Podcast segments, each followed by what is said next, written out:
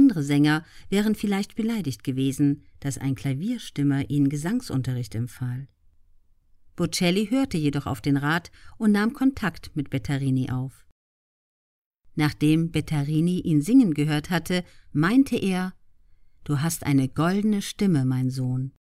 Aber er fügte nach einer Pause hinzu Doch du machst genau das Gegenteil von dem, was du beim Singen machen solltest.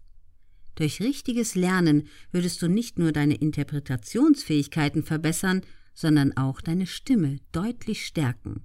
Kurzum, du würdest in eine ganz andere Liga aufsteigen. Was ich damit offen gesagt meine, für das Ohr des Laien mag dein Gesang überraschend klingen, doch für das Ohr des Experten sind die Fehler in deiner Stimme nicht zu überhören.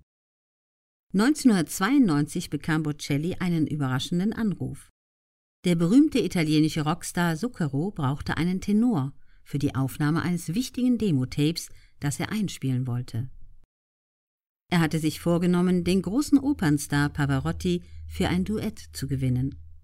Dafür wollte er Probeaufnahmen machen und lud einige Sänger zum Probesingen ein, unter anderem Bocelli. Bocelli war der Beste beim Probesingen und spielte das Demotape zusammen mit Zucchero ein. Dann war es endlich soweit, der große Tag war gekommen. Bocelli sang das Duett mit Zucchero vor 15.000 Menschen in einer großen Fußballarena. Am Ende des Liedes schien das Publikum buchstäblich durchzudrehen.